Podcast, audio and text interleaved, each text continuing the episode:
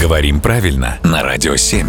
Володя, доброе утро. Доброе утро. Наступает осень, холодает, и все актуальнее становится вопрос тепла и комфорта. В связи с чем я у тебя интересуюсь, имеется ли какая-то разница между подогревом и обогревом?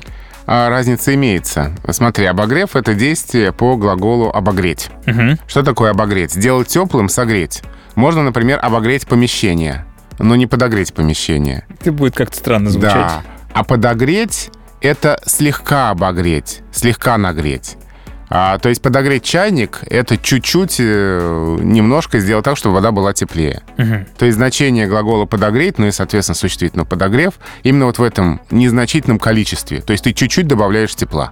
В принципе, это и так уже теплое. Очень близкие значения, тем не менее. Близкие, но все-таки разные. Близкие. Ты обогреть чайник не можешь. Ну, Могу попробовать, почему нет? обнять, укутать, да. А подогреть можешь.